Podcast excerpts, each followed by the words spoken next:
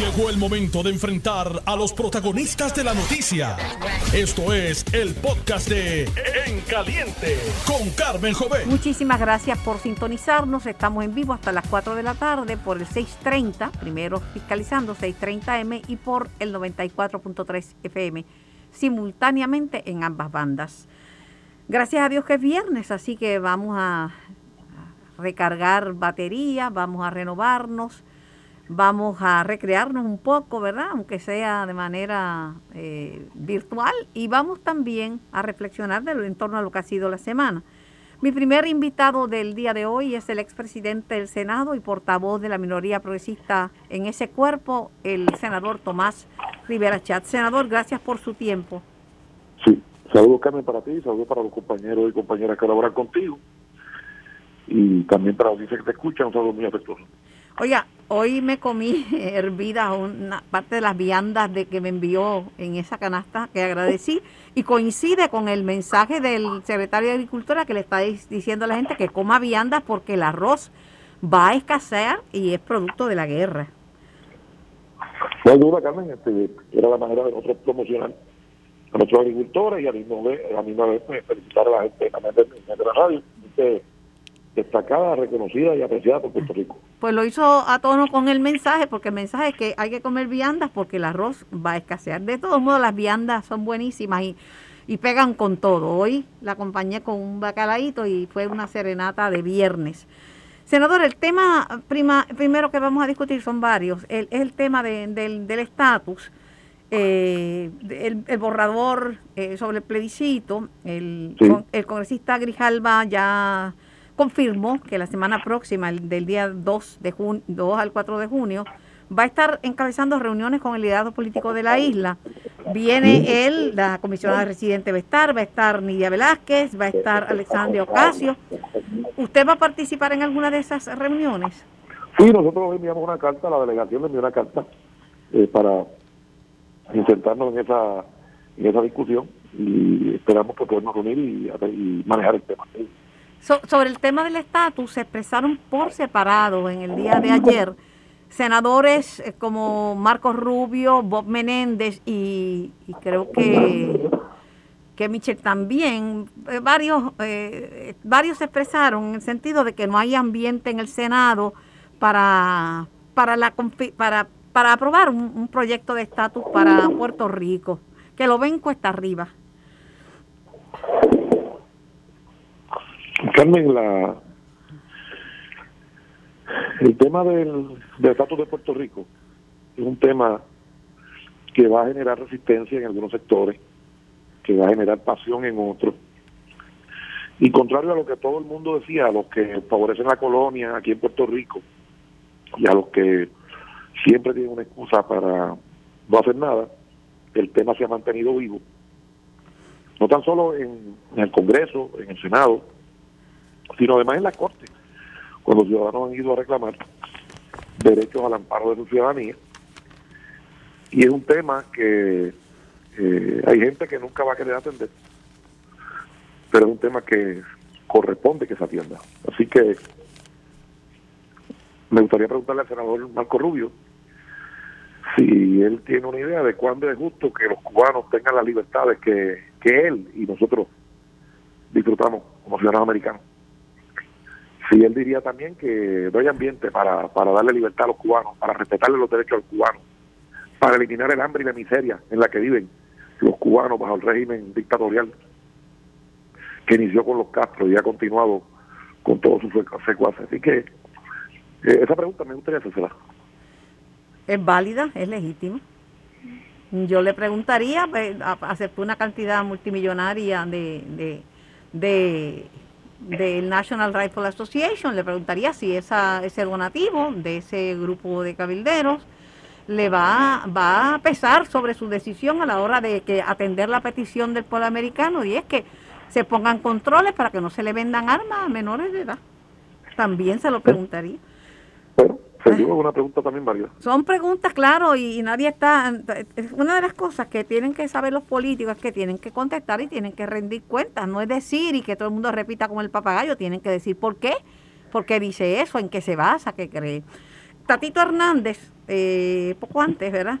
Había solicitado que se incluyera Tatito había respaldado el proyecto de Nidia Velázquez y Alexandria Ocasio antes, pero obviamente cuando cambia eh, y es un proyecto de consenso, eh, le pidió al comité que preside Grijalba que incluya el nuevo ELA, pero que yo sepa todavía no está definido el nuevo ELA.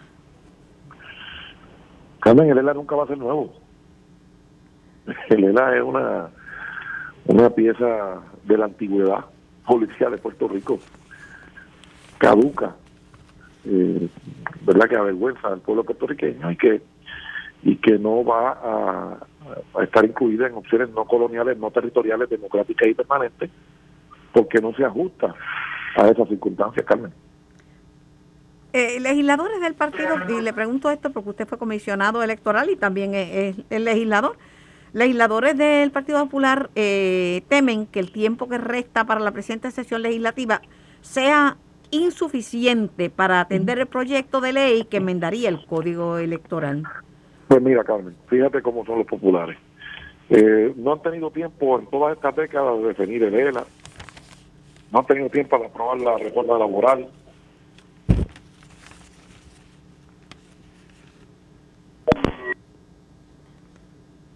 me cayó la llamada, estaba hablando con el presidente de, expresidente del Senado y portavoz de la minoría progresista en la, en la, en el Senado de Puerto Rico, el, licenciado Tomás Rivera Chat. Rivera Chat fue comisionado, fue comisionado electoral y me parece importante. Sí, hablábamos de, que no hay tiempo, hay poco tiempo para cambios electorales. Ellos, hablamos que los populares dicen que no tienen tiempo y no han tenido tiempo en décadas para definir el ELA cuando don Rafael Hernández Colón vivía. Hubo múltiples intentos, la nueva tesis, el pronunciamiento de Aguabuena, el pacto bilateral, eh, el nuevo ELA, la autonomía, el fideicomiso separatista de, de Acevedo Vilá en el 2008. Eh, Carmen, eh, no tienen tiempo para el ELA, no tienen tiempo para, para el código electoral, no han tenido tiempo para la reforma laboral, no tienen tiempo para atender los nombramientos, no tienen tiempo para, aprender, para, aprobar los proyectos de administración, no tienen tiempo para ayudar a los gobiernos municipales, no tienen tiempo para hacer nada porque sencillamente, Carmen, son unos buenos para nada. Sobre eh, la posición de Tatito Hernández, presidente de la Cámara, es diferente porque Tatito lo que dice es que lo más importante es saber con qué voto se va a aprobar esa, esa, esa, esas enmiendas al código electoral, que, electoral, porque ninguno de los dos cuerpos, ni Cámara ni Senado, tiene votos suficientes en el Partido Popular para aprobar esas medidas. Pues Carmen, ¿qué, te puedo decir? eh, pues vivirán con el código electoral que nosotros aprobamos, que no ha tenido ningún señalamiento eh, cardinal, ¿verdad? Que haya de alguna manera perjudicado la elección de nadie. Por el contrario, el nuevo código electoral permitió el voto adelantado para muchos sectores de la población que de otra manera no hubiesen podido votar. El código electoral nuevo permitió ¿verdad? el uso, eh, introducir la, tecnología y grandes avances eh, se lograron al punto que ahora tenemos varios partidos ¿verdad? representados en la en la Cámara y el Senado que de ordinario no hubiesen tenido una oportunidad si no hubiesen tenido esa herramienta porque la inmensa, el Partido Independentista Victoria Ciudadana, la, mayoría de ellos no tenían funcionarios en todos los colegios. Tampoco Proyecto Dignidad. Bueno, yo le digo que hablando de tecnología, si no hubiese sido por el voto por correo, yo no hubiera ido a votar porque era cuando estaba la cosa del... Está mal ahora, está alta la positividad, pero en ese momento desconocíamos totalmente de la enfermedad, eh, no tenía vacunas. Si no hubiese habido un voto por correo, no, hubiera, no me hubiera ido a un colegio de verdad. Claro, Carmen, y, creo que en la medida en que el Código Electoral ubica de protagonista al elector y no a los partidos, pues es un avance en la democracia. Y eso fue lo que propuso el Código Electoral de Puerto Rico. Usted, ah, eh, en uno de esos buenos días que ya se han hecho famosos, que usted escribe, le hizo unos señalamientos al líder independentista, ex candidato a la gobernación, Juan Dalmau, por la venta de unas camisetas y le añadió que si iban a pagar el IVU o no iban a pagar el IVU, etcétera. Y varias personas me llamaron para preguntarme si ese, ese rendimiento de cuentas opera siempre o es solamente durante las campañas electorales? Carmen, imagínate tú, este, de aspirar a la gobernación termina vendiendo termina vendiendo camisetas. ¿Qué te puedo decir? termina vendiendo camisetas. Pero eso no, este, no está mal, ¿verdad? pues Carmen, pero lo que, lo que ocurre es que ellos tienen una doble vara para todo, un doble discurso para todo y terminan, eh, ¿verdad?, mintiéndole al pueblo de Puerto Rico. Patrocinan, patrocinan dictadores, narcotraficantes y asesinos. Y aquí hablan de democracia y de libertades. Quieren meterse en las elecciones para cubrir vacantes, pero no abren primarias en sus partidos. Sencillamente no tienen autoridad moral alguna, ninguna autoridad moral para, para señalar a ningún partido político en otras informaciones, el Senado, eh, en, el Senado desafiaron veto del gobernador y le dieron paso a una medida que ordena construir un corredor, un conector para emergencias en, en Loíza. Esa, esa es la resolución conjunta 89. ¿Cuál es su sentir sobre esa resolución y sobre ese ese ir por encima del, del veto del gobernador? Yo voté a favor de ir sobre el veto. También.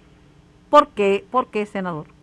Pues Carmen, esa resolución conjunta se aprobó por unanimidad en la primera ocasión. Okay. Y lo que busca es dejarle claro a la gente humilde, a la gente pobre de Luisa, un pueblo que fundó Ferré, eh, que en la Asamblea Legislativa estamos atentos a lo que son sus necesidades y que vamos a usar todas las herramientas que tengan a nuestro alcance como legisladores para atender sus prioridades, su necesidad. Y si voté la primera vez a favor, pues me parece que era obligatorio votar la segunda vez a favor. No no creo que el veto que impartió el gobernador fuera lo correcto, ¿verdad? Yo respeto, ¿verdad? Su, su criterio y sé que ellos están eh, haciendo eh, de alguna manera gestiones en pitos, en carreteras para, para manejar ese asunto, para que en caso de una emergencia una catástrofe natural, pues por la de naturaleza ambiental, pues haya acceso para llevar eh, auxilio, ¿verdad? O para, para socorrer o para sacar gente de, del área afectada. Eh, sé que eso está ahí, así que no no veía que fuera inconsistente las gestiones que ha hecho el gobernador y que y que sin indudable ha hecho, sin indudablemente ha hecho la senadora Maricita Jiménez, que ha sido eh, bien, bien exigente para que se atienda a la comunidad de Loíza y todo el distrito de no entendía cuál era la incongruencia entre firmar ese proyecto y las otras gestiones. La realidad es que ninguna, Carmen. La realidad es que ninguna. Solamente el mensaje que, lo, que, los diseños pudieran ¿verdad? malinterpretar, realmente quién está al lado de ellos. Y yo le pido a la gente de Loiza que evalúen ¿verdad? los actos más que las palabras, los actos, porque hay mucha gente que se preocupa por qué decir y hablan y hablan y hablan. Y hay otra gente que se preocupa por hacer y hacen. Y creo que deben examinar eh, esa gestión. Este, la señora alcaldesa estuvo allí con nosotros, los dos senadores de Carolina y varios compañeros, y se lograron los 18 votos que hacen falta para ir por encima del veto del gobernador, y uno de esos votos el mío. De hecho, ayer una rueda de prensa para hablar el gobierno sobre la temporada de huracanes que está a la vuelta de la esquina bien cerquita, y dijeron que están preparados. Pero yo recuerdo que uno de los municipios que más sufrió, porque a mí me correspondió ir a, a llevar ayudas a esos municipios, ayudas con amistades mías que, pues, que dijeron que fue a Loíza. Allí estaba, tre ahí, ahí Loíza es un municipio pobre, pero cuando hay un desastre natural, este, un conector para emergencias eh, es una necesidad primordial, primordial. Y el cuatro años pasado me tocó enfrentar a mi gobierno porque no querían traspasar una escuela que hacía falta al gobierno municipal y lo logramos al final del camino. Y lo logramos que se traspasara la escuela donde eh, varias oficinas municipales y de emergencia están eh, ubicadas allí y eso puede dar fe la alcaldesa. Así que eh, lo que debe quedar claro en la mente de los luiseños es que nuestro deseo es atenderlo apoyarlo. Y Carmen hay gente que de manera muy rápida hacen un planteamiento de que no podemos hacer un proyecto u el otro, de que no podemos atender eh, la necesidad de los pensionados o de los médicos indigentes o de los municipios y rápido agarran el argumento fiscal de que no hay chavo. Bueno, pues si habrá, si hay escasez de recursos económicos se puede entender. Lo que no puede haber es escasez de voluntad, de voluntad de ayudar, de liderato de enfrentar la adversidad y de echar para adelante. eh, por qué Puerto Rico está cansado de los cobardes y de los pajuatos. Y cuando mientras haya cobardes y pajuatos, pues se complican los escenarios para poder atender correctamente a la gente que necesita y que merece que se atienda. Y eso trasciende los colores, porque a mí cuando cuando María y las ayudas, alguien me cuestionó que por qué tenía que ir al municipio de Loíza primero. Este, pues mira, porque me quedaba bien cerca y porque había mucha necesidad en ese municipio. La ideología del que lo dirige en ese momento es irrelevante. O sea, uno tiene que tener un punto de vista un poquito más generoso con el país. Claro que sí. Oiga, el, el, gobierno asegura que está preparado. No dudo que en algunas áreas hayan tomado eh, medidas ¿verdad? para prepararse, pero cuando llegaron al área cardinal, que es el tema de la energía eléctrica, ahí se trancó Josué Colón y no pudo contestar la pregunta de si están preparados para una temporada de huracanes. Carmen, eso, eso te lo puedo decir yo, no pues, Claro. No, te lo pregunté antes, lo digo yo. no, no están preparados para nada. Carmen, mira, ni siquiera hay que esperar la temporada de huracanes. Se le pone un breaker y se queda Puerto Rico sin luz. Esos son los hechos. Esos son los hechos. Y, y no quiere decir, cuando expresamos eso, que no reconocemos el, el esfuerzo que se está haciendo. Sí reconocemos el esfuerzo que se está haciendo para mejorar la red eléctrica, para levantar la infraestructura, sí lo reconocemos. Pero, pero que están preparados. Yo te digo yo, Carmen, no.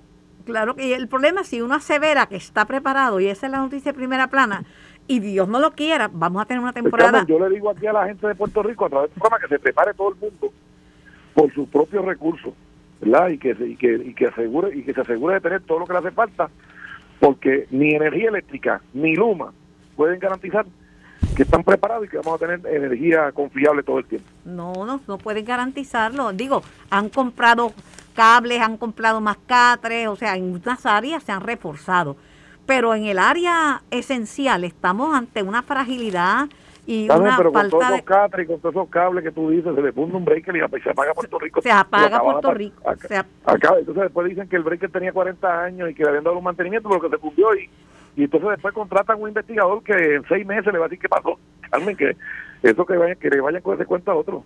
Después, que, después que pase el sopetazo, ¿para qué importa saber qué, pasó? La gente quiere que no se le dañen los enseres. Claro, yo, yo, yo lo quiero decirle al pueblo de Puerto Rico y te aprovecho la oportunidad de tu programa de que se preparen, que, que tengan todos los abastos que hacen falta, que se preparen con sus plantas, con el combustible para, para sustir y que hagan uso prudente de los recursos por si acaso Dios no lo quiera. Eh, hay un impacto severo como ocurrió cuando Irma y María, ojalá que no, pero todo el mundo debe estar bien preparado y deben irse preparando con calma, para no salir corriendo o hacer las filas largas y, los, caos que se forman a última hora. Tienes razón, y este calor intenso que estamos experimentando y que va a conseguir de todos modos un aumento en la demanda de energía y no es, no se está produciendo suficiente energía para atenderlo. Además que sería carísimo por el costo del petróleo. Eh, en el va a ser terrible porque ya la misma autoridad, sin que venga el temporal, anunció que va a haber este apagones. ¿Se podrá imaginar, Carmen? Bueno, eh, yo hay que decir la, hay que decir la verdad, bajo su, bajo su presidencia eh, se aprobó el, el proyecto de la ley 17, ¿verdad? Pero, pero la verdad que se ha arrastrado mucho los pies con el tema de la energía renovable. pues mira, se ha avanzado, pero ha habido resistencia en algunos sectores. Y antes de mi presidencia hubo gobernadores como Fortuño y, y el gobernador de triste recordación, Alfredo Vila, que hicieron esfuerzos para utilizar fuentes alternas, ¿verdad? Más allá del gas, del, combustible. Eh, trataron de utilizar el gas como, como herramienta de transición. Y hubo oposición de algunos sectores que se oponen a todo y no proponen nada. Y hoy, por, todas esas circunstancias, tenemos un sistema eléctrico o una infraestructura que está débil, maltrecha, que está en camino de, de levantarse que vimos en los, medios de comunicación que ha habido que hay asignado billones de dólares para para mejorarlo y que y que la autoridad y Luma han sometido muy pocas propuestas eh, a pesar de todo el dinero que hay a pesar de todo el dinero que hay. Así que quienes no han podido preparar una propuesta para usar el dinero que hay para reconstruir la red eléctrica Carmen imagínate si están preparados por un arcán y que ya anunció el Servicio Nacional de Meteorología el pronóstico de NOAA de cómo va a ser esta temporada y Ernesto Morales dijo en este programa que iba a haber por lo menos 29 tormentas, de las cuales 6 podrían convertirse en huracanes. O sea, estamos esperando una temporada activa. De nuevo, Carmen, es, es cardinal, es importante que toda la familia puertorriqueña se prepare por sí misma, que cuente con sus propios recursos, que compre los abastos, que tenga la planta, que tenga todo lo que le hace falta para estar un buen tiempo sin energía eléctrica. Porque ni la Autoridad de Energía Eléctrica ni Luma le pueden garantizar a nadie que vamos a tener servicio eléctrico. Claro que no, pues, pero las cosas hay que decirlas claramente, uno no se puede poner así, no, pueden garantizarlo porque no están listos, ¿no? Este, y si estuvieran con un equipo que no se ha dado mantenimiento, que está viejo, que no, ahora mismo no están preparados. Oiga, presidente, eh, eh, desde hace varias semanas el tema de los comités de acción políticas, por sus siglas en inglés, PAC y Super PAC, ha sido, ha sido tema. La propia exgobernadora Wanda Vázquez, una, eh, unas expresiones que ¿verdad? sorprendieron a muchos, dijo, me van a arrestar los federales. Afortunadamente no la han arrestado, pero dijo que le iban a arrestar y todo tiene que ver con el Bancrédito Internacional, eh, que es una compañía que dirige un ciudadano venezolano, Julio Herrera Belutini. Pues ahora es de los inversionistas políticos que le dio chavo a Charlie, a Charlie Delgado, a Pedro a Wanda Vázquez, a todo el mundo. Y a David Bernier, porque es desde el 2016. Y a David Bernier también, sí, a David Bernier también, sí, sí. El, el asunto es que pues, están pidiéndole al... Yo creo que no le dio al Partido Independentista porque son amigos de Maduro y Maduro lo espació a él, así que me imagino que por eso no, dio, no le dio al Partido Independentista, como ellos son cuates de Maduro. No, y el, el partido eh, Victoria Ciudadana tenía su PAC y era el PAC del, de la Unión, del, de, del, Sindicato Puertorriqueño de, Trabajadores. Pero que están pidiéndole al Contralor Electoral que investigue, que haga, que acuse. Que investigue, Carmen. Claro, claro que investigue. Que investigue a todo el mundo y que revise todas las cuentas y que, y que, y que diga lo que encontró. Eso es lo que debe hacer. Igual que el secretario de Hacienda debe dejarse de aguaje y verificar si los que se alega del Super PAC se beneficiaron de algún de algún incentivo por haber dado un donativo a través del Super PAC. El secretario de Hacienda, en vez de estar por ahí, lo que debe hacer es verificar eso y ser tan tan tan agresivo como fue con el señor de los metales, que hicieron un operativo para arrestarlo, con el señor de los carros de lujo, este que sea igual de agresivo con esa gente. Yo creo que es lo que el pueblo de Puerto Rico espera. Amanece eh, hoy la Universidad de Puerto Rico con un nuevo presidente. Se, se eligió al doctor Luis Ferrao Delgado, que asume la presidencia de la Universidad del Estado a partir del mes de julio y recibió el respaldo de una mayoría de los miembros de la Junta de Gobierno de nuestro primer centro de educación superior. Sí, me parece que eso pone eh, fin a un periodo de incertidumbre eh, yo creo que el tema de la Universidad de Puerto Rico tiene que revisitarse. Debe crearse una verdadera reforma universitaria, comenzando porque la forma de seleccionar al presidente sea una más confiable, expedita y de menos tropiezos, y de abrir el, primer centro universitario del país a, los mejores talentos del mundo y a, y a, ubicarlo con presencia en el mundo entero, ¿verdad? Que yo que Puerto Rico tiene talento de sobra para eso mencionó ahorita el tema de los municipios, usted ha estado muy cercano a, ese tema y, a los alcaldes. Eh, estremeció el planteamiento de que 30 municipios podían, podrían desaparecer por, por si no se les eh, permite acceso al fondo de equiparación. Eh, ¿Cómo usted ve esta crisis anunciada de los municipios? no van a desaparecer los municipios. Tendrán carencias económicas, eh, y yo escucho a gente que no domina el tema decir, no, vamos a consolidarlo, vamos a eliminarlo. A ver, digan cuál es el primer municipio que van a cerrar. Esa pregunta yo se la hice a Ricardo Rosselló cuando vino con esa idea. Que le diga a los residentes de ese pueblo que van a cerrar ese municipio. Que se miren en el espejo de Río Piedra. Que Río Piedra era un municipio rico, con todas las herramientas económicas y todo el potencial del mundo, lo consolidaron con San Juan y ahora Río Piedra parece un pueblo en abandono. Y las iniciativas del municipio eh, actual están moviéndose a resucitar lo que en los ocho años de Carmen Yulín convirtieron a, Río Piedra en un área totalmente deteriorada y en abandono. Que se miren en el espejo de Río Piedra los que hablan de consolidar municipios. pero los, pero los alcaldes tienen que ser prudentes con el gasto público. Porque a veces Claro que sí, Carmen. construyen. Ahora Carlitos, Carmen. Carlitos López dice que tiene, van a, conver- van a construir un hotel a un costo de cerca de 80 millones, 77 y Pues pico. qué bueno, Carmen, qué bueno. Pues qué bueno. Y ojalá otros municipios puedan establecer otro tipo de empresas que genere empleo y actividad económica. Para que tengan una idea en Dorado, el ingreso del recaudo era de 7 millones y va a ya por 30. Qué bueno.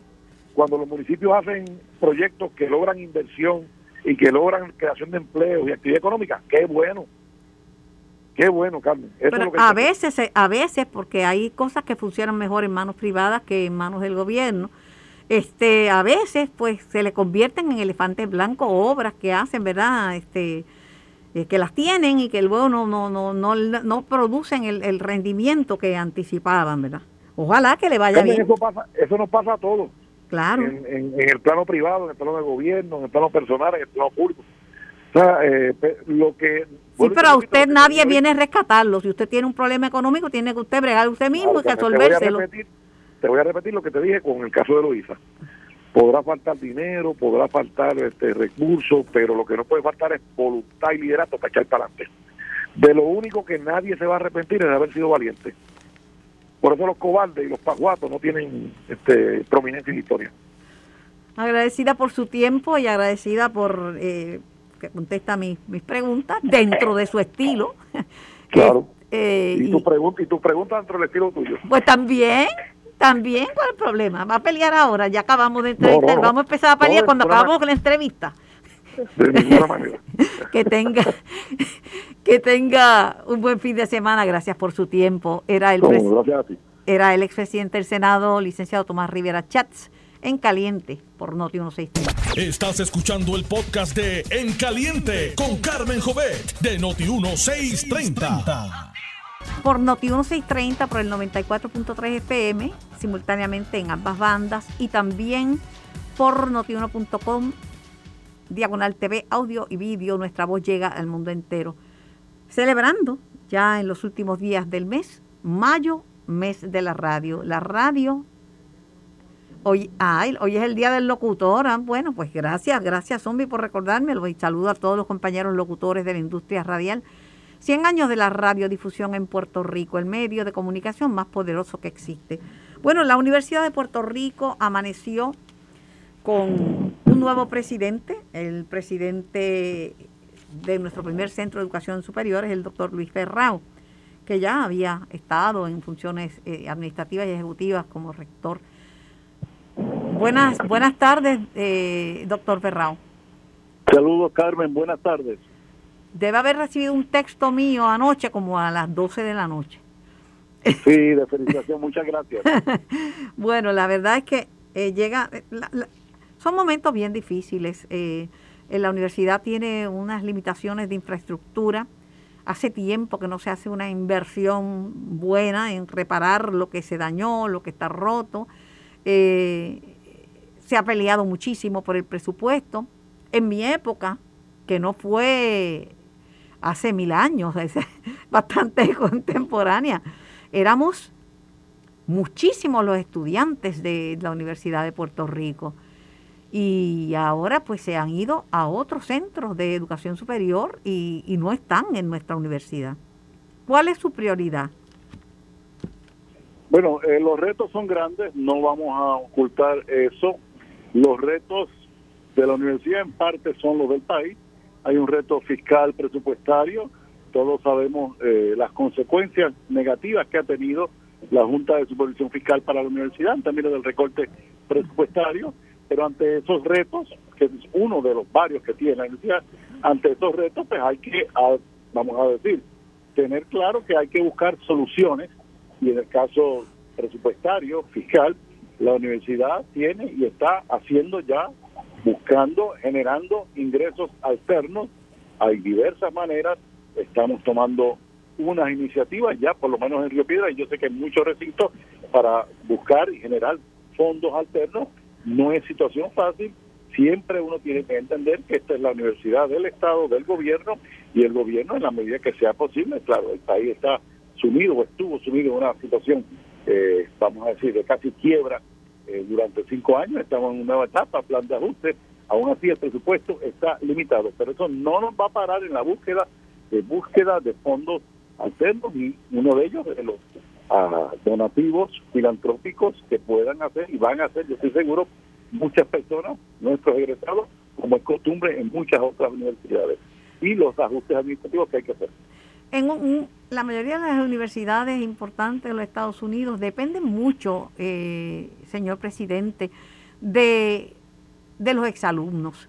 Se encargan en tener una asociación de exalumnos bien vigorosa y, muchos que han triunfado y se han convertido en líderes mundiales en sus campos, donan a la universidad. Yo no sé, yo a varios presidentes yo les he sugerido, miren, vamos a activar eh, vamos a devolver, que, los que nos graduamos de allí y le debemos nuestra educación universitaria a, la Universidad de Puerto Rico, podamos de alguna forma contribuir y devolver devolver lo que la universidad nos dio. Mire, cuando yo estudiaba eran 5 dólares el crédito y yo no pagaba ni un centavo porque tenía la matrícula la matrícula gratis y el hospedaje gratis. Este, le debo mucho a la universidad. Sí, todos los que somos egresados y los egresados de el sistema UPR están en altas posiciones, en posiciones destacadas. Ejemplos en las comunicaciones, hay muchos, además de eh, tú misma y otros, eh, te tomo las palabras, o sea, los que entienden que su alma mater contribuyó a su éxito, deberíamos contribuir a nuestra alma mater. Es una tradición que así se hace en los Estados Unidos mucho. Lo que pasa es que en Puerto Rico, como no había esa necesidad, que la universidad gozó durante mucho tiempo de un presupuesto, vamos a decir, asignado en gran parte por asignación del gobierno, pues no hubo esa necesidad de generar esta contribución de sus alumnos. Ahora la situación ha cambiado, ha cambiado hace cinco años y ahora sí se hace necesario y se han hecho y hay unas este, iniciativas que llevan algunos presidentes incluso, ¿verdad?, que han buscado eh, ampliar esas aportaciones. El asunto es que, de nuevo, eh, también la situación se ha complicado, los años de pandemia eh, impidieron muchas veces actividades de, de donativo, pues implicaban reuniones, implicaban, vamos a decir, este, eh, más parte social que tiene que a veces hacer el presidente de llegarse a estos exalumnos y convencerlos de la necesidad y el beneficio que tendría para ellos, ¿verdad? Y para su universidad las aportaciones. Pero hacia eso se han encaminado algunas iniciativas anteriores y nosotros vamos a eh, poner énfasis en eso. Oiga, eh, aquí está pasando un fenómeno súper, eh, desde, hace, desde hace mucho tiempo, súper interesante. Muchos se quejan que han subido las matrículas, ya no son a 5 dólares el crédito como cuando yo estudiaba, pero sin embargo, hay estudiantes que prefieren pagar más, más en universidades eh, privadas que, que ir a la UPI. Bueno, se puede dar este, ese fenómeno, ¿verdad? En última instancia, la decisión de la universidad a la que quieren asistir es del propio estudiante y muchas veces sus padres, ¿verdad? Lo que sí yo puedo decir, y lo voy a decir con toda honestidad y sinceridad, la mejor educación, eh, la mejor formación académica se obtiene en la Universidad de Puerto Rico, con respeto hacia los otros centros universitarios que hay en el país. No pongo en duda sus palabras y no pongo en duda la calidad del profesorado pero lo que pasa es que los padres, y esto se lo digo muy respetuosamente, porque yo sé que usted está atento a que le digan la verdad, no que le, que le, que le doren la mm. Muchos padres dicen, no puedo mandar a mis hijos a la Universidad de Puerto Rico porque paran a cada rato, porque uno nunca sabe si termina el semestre, si se van a graduar, porque si son de ciencias naturales entran en medio de una protesta y vandalizan el, el laboratorio donde están trabajando. Sí, esas situaciones yo las he escuchado de muchos padres, yo he estado en todas estas actividades para estudiantes de primer año y quizás tiene algo de plausible esa preocupación, pero insisto, insisto, la calidad de la enseñanza, la experiencia formativa que obtienen los universitarios que van al sistema UPR es insustituible, es insustituible incomparable, digo, por no hablar, pues, aspectos, vamos a decir, que tienen que ver con el atractivo arquitectónico y cultural que tiene, por ejemplo, un recinto de Río Piedra, donde usted tiene un mural de Rufino Tamayo, la obra quizás más eh, importante en la historia de la pintura en Puerto Rico, todo eso usted lo ve en el recinto de Piedra. Pues ser estudiante allí lo pone usted en contacto con todo eso, el teatro, el museo, más allá de la experiencia, obviamente, de las clases y los laboratorios, que por eso pasa en todo el mundo. Eh, es un patrimonio la Universidad de Puerto Rico y obviamente exhorto y sigo exhortando y diciendo que es el lugar donde el que entra, el estudiante que entra, va a tener, va a tener la mejor educación, la mejor experiencia universitaria.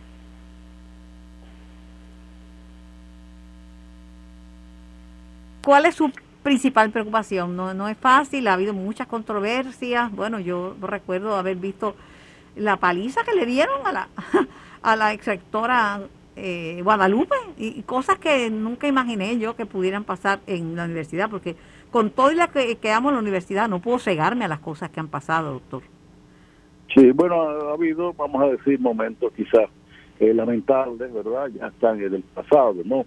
Eh, y cosas quizás ocurrieron. Parte, la universidad es parte importante de la historia de Puerto Rico y quizás esa importancia lo ha hecho o ha hecho que la Universidad de Puerto Rico sea escenario quizás de ciertos momentos álgidos, pero también tenemos que decir que ha habido momentos gloriosos y la mayor parte de los momentos gloriosos del país están ligados a la Universidad de Puerto Rico y a las personas que se han graduado de esa universidad. O sea, el Festival Casals, donde vino el gran chelista español de renombre mundial a inaugurarse, fue en la Universidad de Puerto Rico y así eh, los cinco premios Nobel que ha tenido el país como profesores han dado clases en la Universidad de Puerto Rico, no en otros lugares.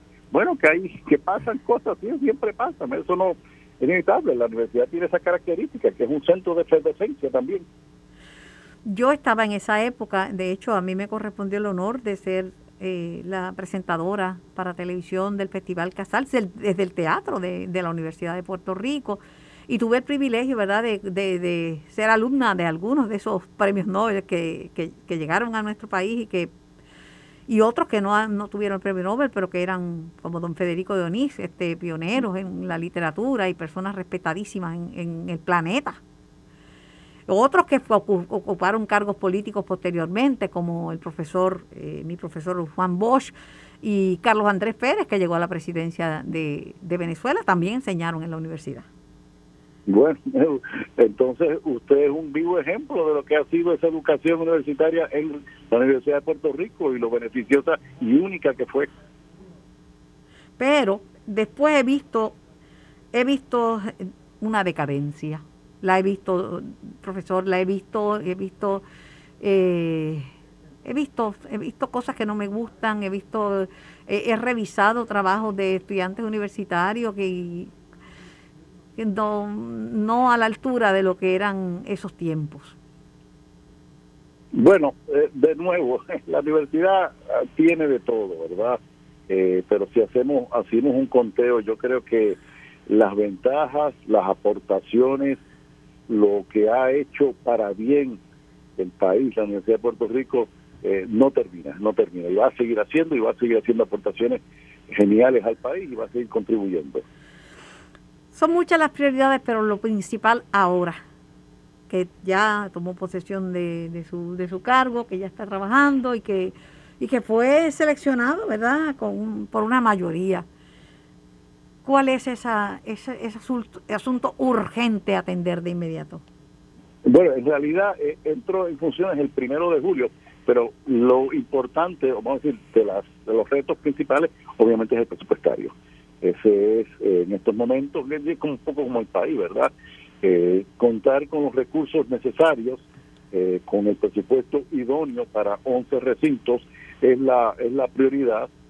Yo estoy seguro que la actual presidenta está haciendo lo propio y lo, lo máximo para que el presupuesto sea indicado, pero ahí van a estar encaminadas las primeras acciones, ¿verdad? El logro, la búsqueda, y obviamente que estamos todavía bajo la férula, si se quiere, de la Junta de Supervisión Fiscal, y eso pues eh, vamos a estar en esas en, esas conversaciones buscando la forma de que el presupuesto de universidad sea el adecuado. Claro, eh, le deseo éxito en su gestión, tiene las manos llenas, le garantizo que es fácil, no va a ser y va a tener unos cuantos dolores de cabeza, pero le pregunto, ¿ya se, ya se comunicó con usted la Hermandad de Empleados Exentos No Docentes, la Asociación de Profesores Universitarios? Sí, con la hermandad y con el sindicato tenemos, y de hecho me llamaron sus líderes para felicitarme, perdónenme, yo estoy seguro que ellos están conscientes de que ni tienen un interlocutor que se va a sentar con ellos, vamos a dialogar, vamos a entendernos mutuamente, al igual, ¿verdad?, con los grupos que representen al gremio de los profesores, ¿no? Así que eh, todos esos grupos, al igual, obviamente, con los estudiantes ni se diga, ¿no?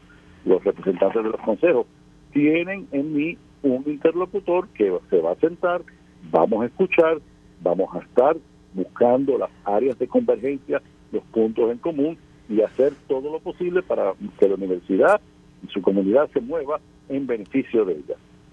¿Y la Asociación de Profesores Universitarios se comunica con usted? No hemos tenido oportunidad todavía, pero con mucho gusto vamos a estar comunicándonos con ellos. en la rama del recinto de Río Piedra sí siempre he tenido eh, comunicación directa, ellos iban a rectoría, eh, nos sentamos a escuchar, pero a nivel de la rama, a, nivel isla, también con mucho gusto vamos a estar escuchándonos y vamos a estar en contacto con ellos y escuchar pues los planteamientos, reivindicaciones que puedan tener.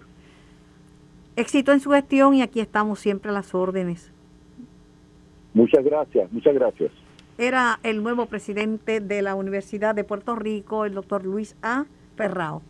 Tengo al amigo Connie Varela, vicepresidente de la Cámara de Representantes, legislador por el Partido Popular Democrático. Saludos, Connie.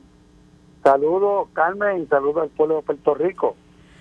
Connie, eh, hay un asunto legislativo que es importante y que ha sido objeto de elogios, pero también de críticas.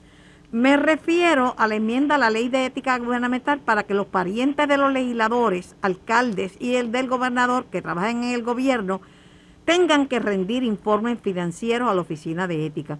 Eh, yo creo que todo el mundo debe rendir cuentas, pero el comentario en la calle es que eso ustedes lo están haciendo simplemente por caridad Pierluisi, aunque ella dijo que no rinde porque no se lo han requerido, pero que no tendría ningún problema en rendir cuentas. Pues mira, Carmen, déjame decirte que el pueblo tiene que conocer que los legisladores el alcalde y el gobernador somos totalmente transparentes. Quien quiere, quiere conocer qué hacemos nosotros con los fondos públicos y a quién contratamos.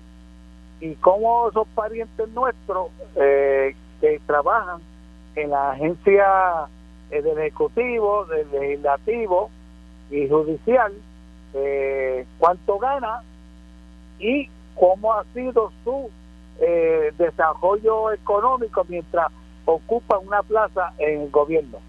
Aquí lo que buscamos es la transparencia, Carmen, y que el Estado tenga eh, la potestad de velar por ese dinero y que pueda fiscalizar, fiscalizar a todos los parientes de los políticos. Aquí se habla de los políticos todos los días, Carmen, y se habla de que y se generaliza, se generaliza.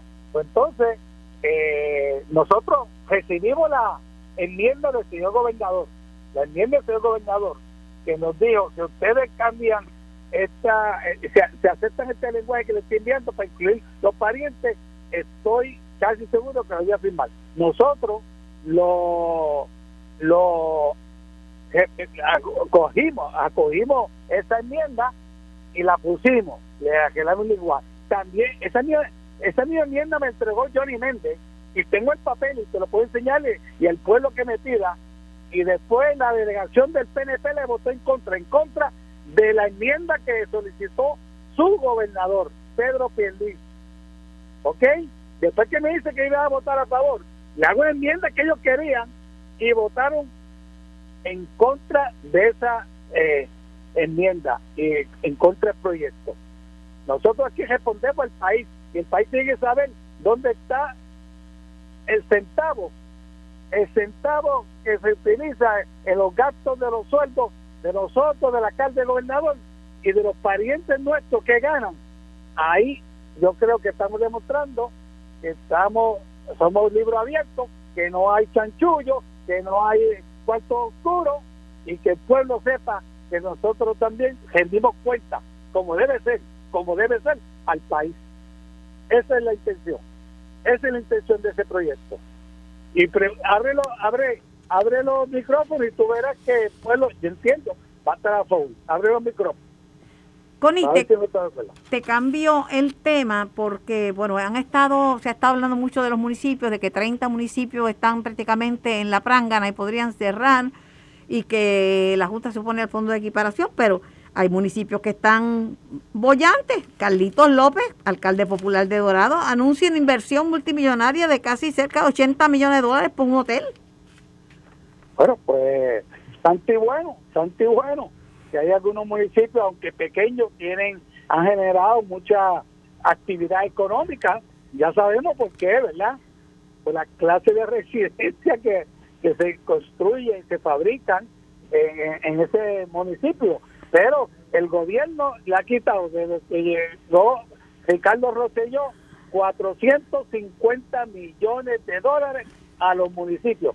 A los municipios que son los primeros que acuden los eh, eh, constituyentes de esos, de esos pueblos, que son los que están día y noche con las personas, ayudándoles para el pago de luz, recogido basura, este, servicios médicos, ama de llave, que- se le está quitando, se le está quitando. Y no solamente eso, que los municipios están haciendo labor del gobierno estatal. Le están quitando, le están quitando dinero y aún así el municipio tiene que dar el servicio que debería dar el gobierno central. ¿Cómo no? Gracias. ¿Cómo, cómo te explica eso? Bueno, hay algunos municipios que no tienen prácticamente ni población que y no tienen actividad comercial. Hay algunos con- que- que parecen pueblos Pues, fantasmas. Eh, Correcto, pues hay que ayudarlo, hay que ayudarlo, Carmen. Lo que hay es que Pero consol lo que hay es la pandemia, lo- ¿quiénes son los que resuelven? lo que hay es que lo que hay es que consolidar servicios. No pueden ser que todos tengan una asamblea municipal, todos tengan una una una ¿cómo se dice? un departamento de prensa, todos todos todos du- dupli- duplicando Algunos servicios.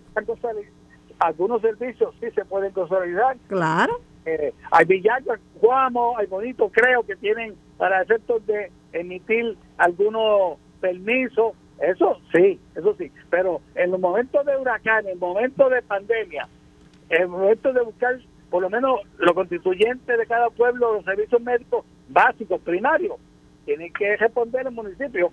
Hay que ayudarlo, Carmen, hay que ayudarlo, pero también, como tú dices, hay que reestructurarlo para efectos de que puedan eh, tener, eh, dar el servicio para varios pueblos. Eh, tienes razón en ese sentido. Gracias, Connie, que tengas un lindo fin de semana. Gracias por Igualmente, participar. Carmen, uh, gracias, igual. Connie Varela en caliente con la Jovet. Y tengo el ex- al expresidente de la Cámara de Representantes, hoy día representante eh, José Aponte. Saludos, representante Aponte. Saludos, Carmen, saludos para ti, saludos para todos los amigos y amigas de escucha, un placer. Bueno, yo sostengo, y así se lo dije al senador Tomás Rivera Chat, que hay cosas que los municipios eh, le va mal a los municipios porque son cosas que debe manejarla la empresa privada. Este, el tema de la construcción de hoteles, Carlos Méndez era un empresario y con el con el, el hotel de Aguadilla hubo un problemazo. Y ahora mismo, pues las prioridades, un una pista para skateboard en un país quebrado cuando se dice que van a desaparecer. Yo no sé cómo usted lo ve, pero yo lo veo así. Mira, Carmen, yo he estado siempre opuesto a lo que son las famosas empresas municipales. Eh, y quien comenzó con ese proyecto fue casualmente el amigo Carlos Méndez. Y en un momento dado eh, estaba un tanto incómodo porque yo me oponía al proyecto que por medio de otros compañeros representantes le había sometido para autorizar las empresas municipales. Si nosotros queremos fortalecer la economía, eh, los municipios no deben de competir con el sector privado y cualquiera de esas empresas, sea una, una pista de patinaje, eh, un parque acuático, un hotel, eh, vienen a competir con el sector privado. Y es una competencia que uno podría considerar inclusive hasta desleal, porque si hay ante una agencia de gobierno, ante un consorcio municipal que atiende permisos por delegación, hay una solicitud de un municipio que es parte del consorcio y de una empresa privada. Eh, ¿A quién van a atender primero? Bueno, se supone que el primero que haya solicitado, pero siempre queda la duda de si lo atendieron conforme a solicitud y si se le exigieron las mismas cosas. Y entonces el sector privado dice, pero ¿para qué voy a invertir ahí si tengo que ir a competir con el propio gobierno, con el propio municipio? Y la experiencia de las empresas eh, municipales no ha sido tan satisfactoria como para que se sigan proliferando. Ah, que el municipio pueda tener una facilidad y se la dé eh, a una alianza para que la administre y la desarrolle y le rinda al municipio. Esos son otros 20 pesos y uno tiene que tener cuidado con todo y eso. Yo no no estoy tan convencido de eso. Para finalizar, y tengo que, avanzar, pues ya me toca la pausa. Eh, sobre el tema de este estas enmiendas a, la ley de ética para que los parientes de legisladores, del gobernador, etcétera, rindan informes éticos. Algunos dicen que lo los que están es detrás de la cabeza de Caridad Pierluisi.